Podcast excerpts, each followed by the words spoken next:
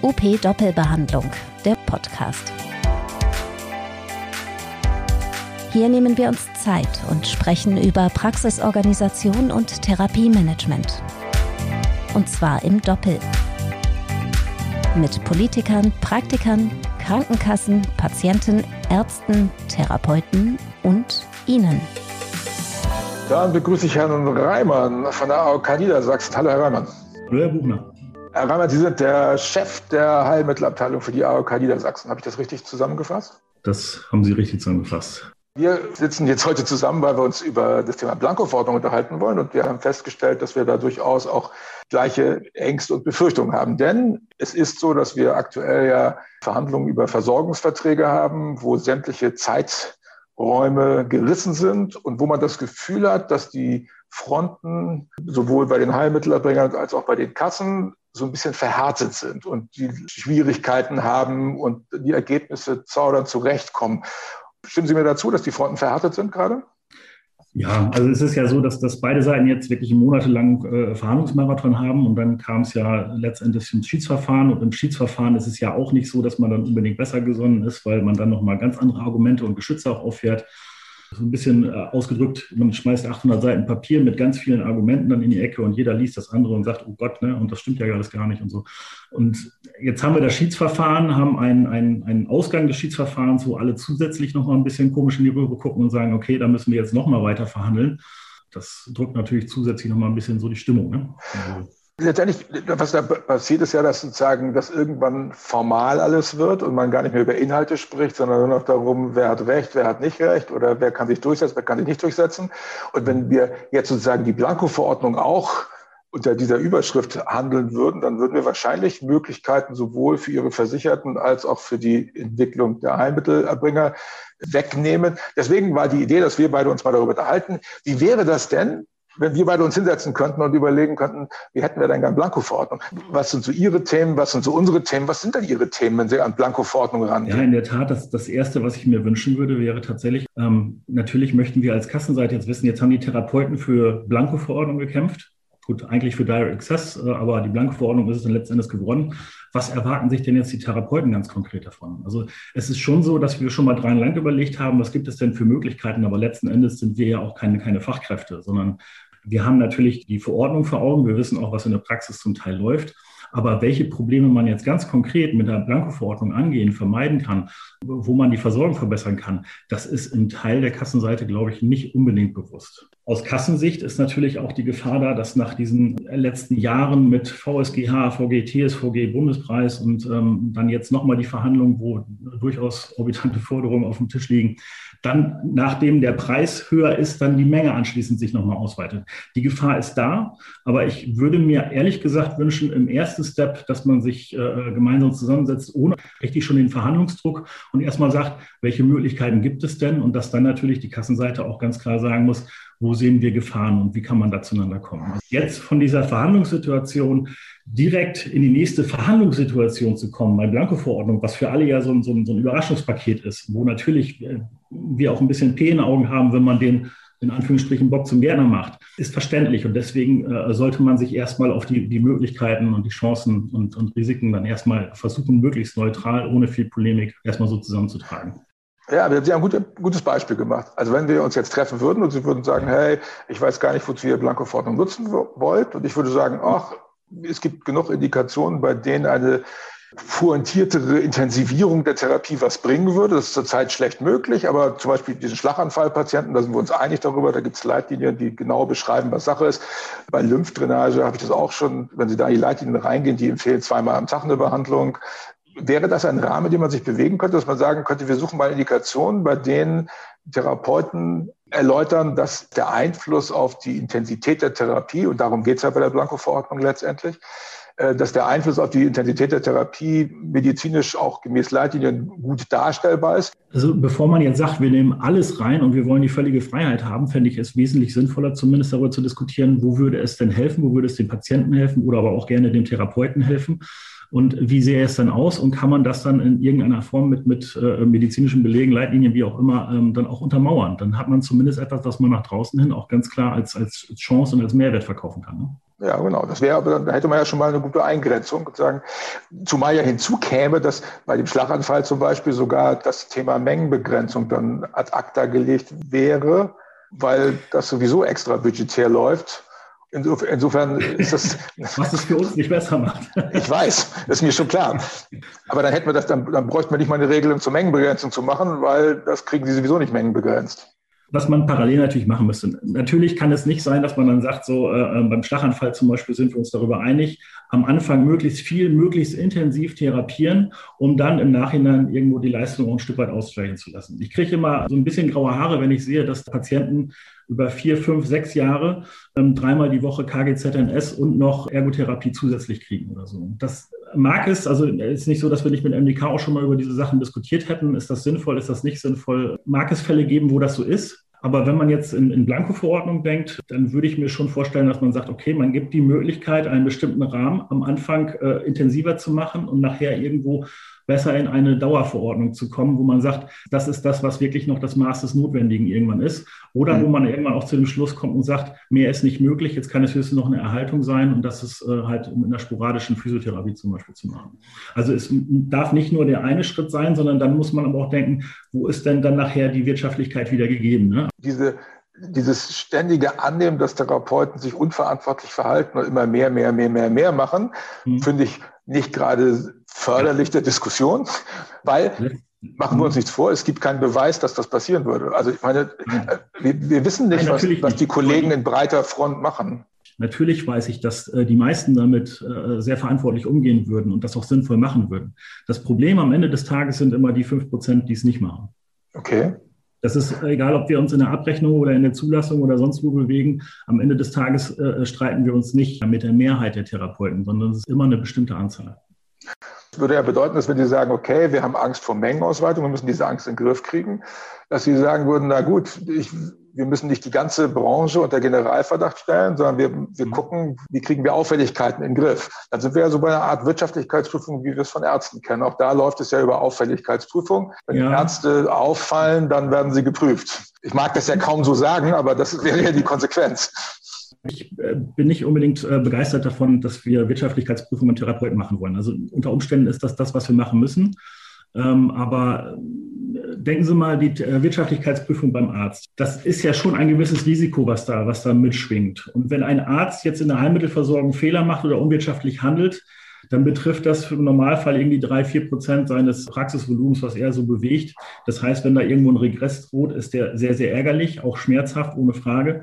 Aber ich glaube nichts, was jetzt wirklich die, die Praxis an sich in Gefahr bringt. Beim Therapeuten, wenn er einen systematischen Fehler macht, systematisch unwirtschaftlich handeln würde, aus vielleicht auch gutem Grund, wo er sagt, da tue ich den Leuten was Gutes mit. Ich, ich will, kann Ihnen nicht genau sagen, was das jetzt exakte Beispiele wären, aber die Gefahr, die ich halt sehe, ist, dass wir dann eine Praxis dann einen wirtschaftlichen Schaden hat, wo er nicht für gerade stehen kann. Mhm. Ähm, weil das einfach sein Hauptgeschäft ist. Und ich sage Ihnen ganz ehrlich, natürlich die Krankenkassen, wenn wir ins Gesetz, in den Vertrag, wo auch immer reingeschrieben kriegen, wir haben das durchzuführen, dann machen wir das.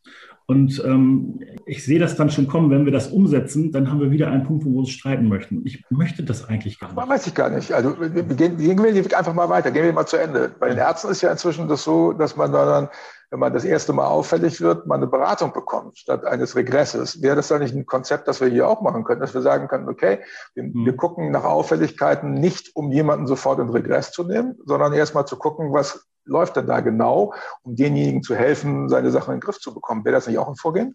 Es ist absolut der richtige Weg meines Erachtens. Also wir sind vor, ja, ich mache den Job seit acht Jahren, wir sind vor sieben Jahren angefangen, ähm, auf, auf Regresse weitestgehend äh, zu verzichten, insbesondere sonstige Schäden oder ähnliches, weil wir sagen, wir haben eine sehr intensive Arztberatung aufgebaut mit Physiotherapeuten. Das heißt, ich habe hier wirklich für Physiotherapeuten angestellt, um im Vorfeld, wenn Auffälligkeiten sind, mit dem Arzt darüber zu sprechen. Und das könnte ich mir beim Therapeuten natürlich genauso vorstellen im Rahmen der Blanko-Verordnung, dass, dass wir Kontakt zueinander suchen und dabei Auffälligkeiten frühzeitig informieren. Frühzeitig ist natürlich ein Stichwort, das wird schwierig, weil zwischen Verordnung oder Therapie und dann letzten Endes der Abrechnung können schon mal ein paar Monate vergehen. Und da ist unter Umständen auch schon viel, viel passiert. Ne? Wäre das dann für die Kassen Szenario zu sagen, okay, wir gucken, Ihr Therapeuten sagt uns mal, bei welchen Indikationen könnt ihr durch Intensivierung der Therapie etwas bewegen. Wir hatten ja das Beispiel Schlaganfall, da gibt es bestimmt noch ein paar mehr. Mhm. Und ähm, wir sagen, okay, wir halten, wir, wir kriegen unsere Angst in den Griff und gucken nach Auffälligkeiten und krallen uns die, bei denen Auffälligkeiten sind, um mal zu gucken, wie oft haben wir denn so ein Szenario. Und wir treffen uns in ein und in zwei Jahren wieder und gucken dann, was passiert ist. Wäre das ein Szenario, auf das sich Kassen einlassen könnten? wird zwangsläufig so kommen, weil wir sind zum einen äh, jährlich gezwungen, Bericht an den Bericht an das BMG zu schicken. Wir müssen es evaluieren nach vier Jahren. Und in irgendeiner Form soll auch ein, ein, in irgendeiner Form ein Schnellinformationssystem aufgebaut werden. Das heißt, natürlich muss man das frühzeitig begleiten und bei Auffälligkeiten nochmal miteinander sprechen. Also das, da gehe ich von aus, dass es so laufen wird. Ganz konkret zum Beispiel den Schlaganfall zu nennen, könnte man natürlich auch von vornherein festlegen, wo sehen wir denn äh, den, den Behandlungsbedarf intensiv? Für wie lange kann man das einigermaßen pauschalisieren? Das ist ja immer das, das Problem. Jeder Patient ist unterschiedlich und es soll auch jedem gerecht werden. Aber für so einen Überblick, für so einen Vertrag muss man ja irgendwo einigermaßen die Grenzen festlegen, wo Sie sagen, da fühlen sich beide ein Stück weit wohl. Ne? Und ähm, wenn man das jetzt zum Beispiel am Beispiel Schlaganfall nimmt, dass man dann irgendwie einfach eine Zahl sagt, ein Zeitraum halbes Jahr Vollgas, aber dann muss das in gewisse Bahn gelenkt werden. Und wenn das nicht klappt, dann ist es halt nicht mehr die blanke Verordnung, sondern letztendlich der Arzt, der dann die wirtschaftliche Verantwortung dafür übernimmt, das weiter therapiert und wird. Und wenn ja, in welcher Form? Das wäre ja eine Variante. Meine, hier würde ich jetzt inhaltlich argumentieren wollen und sagen, wenn die Therapeuten äh, Schlaganfallpatienten intensiv therapieren können, dann können sie äh, andererseits keine Patienten therapieren, die es gar nicht brauchen. Also dann würden sie sozusagen, das ist ja meine Idee, dass Leute sich sozusagen festlegen würden, ich behandle die Patienten, bei denen das was bringt, was ich tue, und denen, mhm. bei denen es nicht so viel bringt, die lasse ich weg, weil ich habe ja nur 40 Stunden Zeit zu handeln. Ja, jetzt gibt es ja schon so kleinere Versuche. Es gab ganz kleine Versuche, wo ich sage, okay, das, da ist jetzt alles so super gelaufen, dass mir relativ klar ist, mit den fünf Teilnehmern, die man da hatte, hat man da gut den Finger drüber gehalten. Mhm. Und dann gibt es größere Versuche, äh, ähm, da, da ist es dann tatsächlich zu der Mengenausweitung gekommen und das nicht unerheblich. Ich glaube, da lagen wir auch im Bereich von knapp 30 Prozent oder so.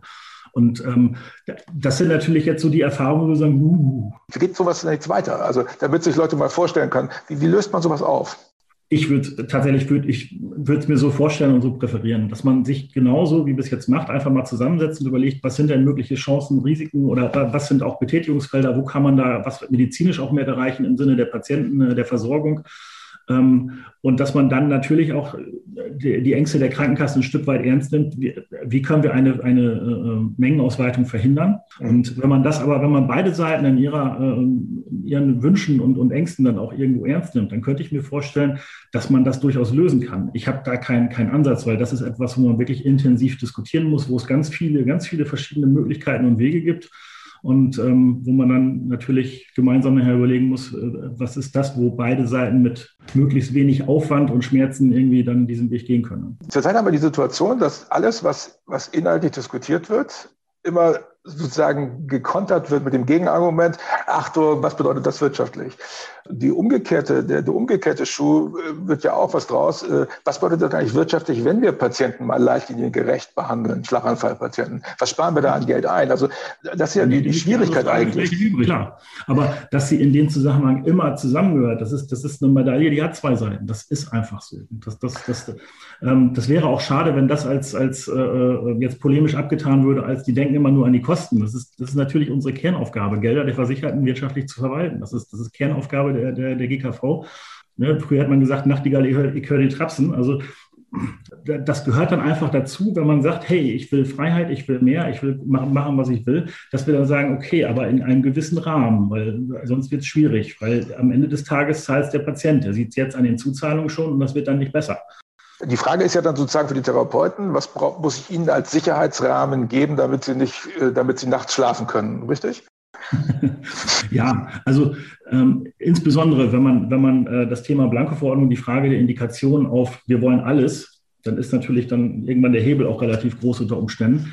Ähm, dann muss natürlich in irgendeiner Art und Weise eine Grenzung, ein Wirtschaftlichkeitsmechanismus da sein. Idealerweise wäre es ja so, dass wir einen ganz klaren Vorteil für den Patienten, medizinischen Nutzen in einem bestimmten Indikationsbereich oder auch äh, Erkrankungsbereich, dass man dann hingeht und sagt, hier ist der Rahmen. In dem Rahmen können alle Beteiligten gut damit leben. Der Therapeut hat eine gewisse Freiheit und äh, die Krankenkasse weiß, in, in, dem Rahmen bleibt er aber auch. Und darüber hinaus übernimmt wegen meiner der Arzt oder wenn es dann so sein muss, der Therapeut dann auch die wirtschaftliche Verantwortung. Das wäre das wär der Rahmen, der Scope, den man aufmachen müsste, wenn man über Blanko-Verordnung diskutieren wollen würde. Wie lange dauert das, bis das, bis das umgesetzt wird? das kann sich ziehen. Also ich persönlich vermute, alles unter einem Jahr ist utopisch. Okay, das heißt, Sie sagen, in einem Jahr haben wir Blankoverordnung. Wäre jetzt so mein, mein, mein Tipp. Aber das ist äh, wie ein Fußballtipp. Ne? Also ich persönlich muss sagen, ich finde es ja nach wie vor sinnvoll, dass die Therapeuten dann auch mehr Verantwortung übernehmen, weil ich glaube, dass die am Ende des Tages mit dem Patienten, der vor ihnen steht, dann auch mehr anfangen können über einen so langen Zeitraum. Wenn Sie eine Verordnung haben über 16 oder 40 Wochen, wie es angedacht ist bei Podologen, dann aber nehmen wir mal die 16 Wochen oder sei es auch nur die, der, der, der Quartalsbedarf, der, die 12 Wochen Bedarf in der Zeit kann sich doch so viel verändern. Und wir wollen ja auch Entwicklungen und Fortschritte beim Patienten sehen, die eine Anpassung der Therapie dann auch erforderlich machen. Das ist ja auch klar. Gibt es nicht eine Möglichkeit, mal an so ein Thema wie Blanko-Verordnung auch mit einer anderen Verhandlungsstrategie oder mit einem anderen Arbeitsprozess ranzugehen, um jetzt mal sozusagen die ausgetretenen Pfade, die ja nicht mehr so gut funktionieren, zu verlassen und mal neue Formen des Miteinanders zu entwickeln, Projektarbeit oder sowas? Wäre das eine Option? Ob das eine Option ist, kann ich nicht genau sagen. Wenn man das vorausschauend plant und sagt, wir nehmen uns intensiv Zeit, wäre das vielleicht sogar möglich. Aber das muss von beiden Seiten noch nur gewollt sein. Vielleicht äh, muss man auch durch, durch ähm, andere Personen, Referenten oder ähnliches schon mal gewisse Themen, Fragestellungen vorarbeiten lassen. Das wäre ja auch eine Variante, um dann zu gucken, kann man dann schon mit einem gewissen Stand erstmal reingehen in die Diskussion und sich dann einfach die Zeit nehmen, ohne einen, einen Zeit- oder, oder Verhandlungsdruck, ein Thema mal wirklich etwas freier zu bearbeiten. Ja, okay. Also Ihr Plädoyer, dass Sie ja doch schon irgendwie, auch wenn Sie es nicht so sagen wollen, Ihr Plädoyer, ey, lass uns mal andere Formen finden, wie wir vielleicht zusammen bessere Versorgungsmöglichkeiten finden können. Das ist doch Vielleicht wäre es zumindest ein Ansatz, das mal zu diskutieren, zu überlegen, hilft uns das oder nicht. Wo wir gerade bei völlig frei denken sind, können wir mal das Thema Zertifikatsposition in der Physiotherapie zu dem Thema ansprechen. Rein formal, wenn ich eine Blanko-Verordnung bekomme mit einer Diagnosengruppe, in der auch eine Zertifikatsbehandlung möglich ist, darf ich die Blanko-Verordnung dann überhaupt annehmen? Rein formal gesehen, aus Ihrer Sicht, äh, auch wenn ich keine Zertifikatsposition anbieten kann? Ich finde, gerade in der Physiotherapie ist es ein Problem, weil wir da halt ähm, nicht wie in anderen Bereichen, es gibt ja kein Physio 20, 30, 40, das ist leider so, das fände ich, fände ich interessant und schön. Ähm, es würde vieles gerade bei Blanko-Verordnung unheimlich einfacher machen, aber wir haben jetzt nun mal diese, diese Einzelleistung und wir haben ähm, die Zertifikatsposition.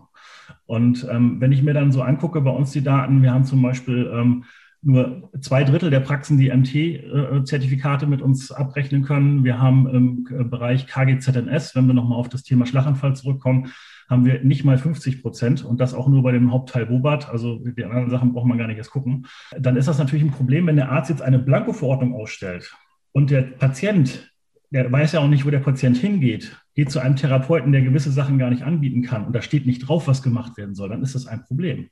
Dann wird der Therapeut unter Umständen irgendwas machen, was er machen kann oder darf. Und ähm, aus Qualitätsgesichtspunkten würde ich natürlich sagen, an solchen Modellen kann dann nur derjenige teilnehmen, der auch diese Zertifikatspositionen alle anbieten kann.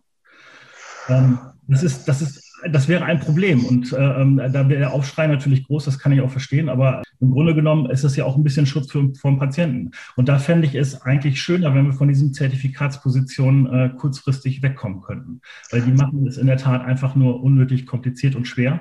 Ähm, ich denke auch, dass es nicht sein kann, dass eine eine, eine, ein Zertifikat wie MT zum Beispiel, was in der Leistungserbringung ja eines der Hauptleistungen äh, äh ist, dass das nicht Bestandteil der Ausbildung ist. Eine Ausbildung sollte eigentlich einen, einen Therapeuten dazu befähigen und eigentlich, ich glaube, im Grunde genommen tut es das auch, seine Arbeit zu machen und nicht dann noch ein Zertifikat ein teures zu erwerben. Man schreibt auf der einen Seite kost, äh, kostenlose Ausbildung und dann muss ich für sowas wie MT, so eine Standardleistung, muss ich dann ein Zertifikat machen. Das passt nicht zusammen und das passt insbesondere auch nicht zu dem Thema Blanko-Verordnung und schon gar nicht zu Direct Access. Und ähm, letzten Endes muss der Berufsstand selber natürlich auch ein Stück weit sich dafür einsetzen, wie die, wie die, wie die, wie die Ausbildung gestaltet ist, welche Inhalte da drin sind. Ja, gut, aber das ist ja keine, das ist ja keine schnelle Lösung. Die Ausbildung, die, das wird ja. zwei, drei Jahre dauern, bis das erledigt ist. So lange können wir nicht warten. Da hätte man schon längst dran müssen. Und das, äh, ob und wie das jetzt kurzfristig möglich ist, in der, in der, Art, wie das jetzt passiert, wird das nicht funktionieren. Das ist schon klar. Jeder Teilnehmer, der halt nicht die Qualifikation hat, gewisse Dinge zu erbringen, ist halt echt ein Thema. Und ich glaube, das wird auch in der Verhandlung ein Problem werden. Das war UP Doppelbehandlung, der Podcast rund um Therapie und Praxis. Zu hören auf op-aktuell.de sowie überall dort, wo es Podcasts gibt.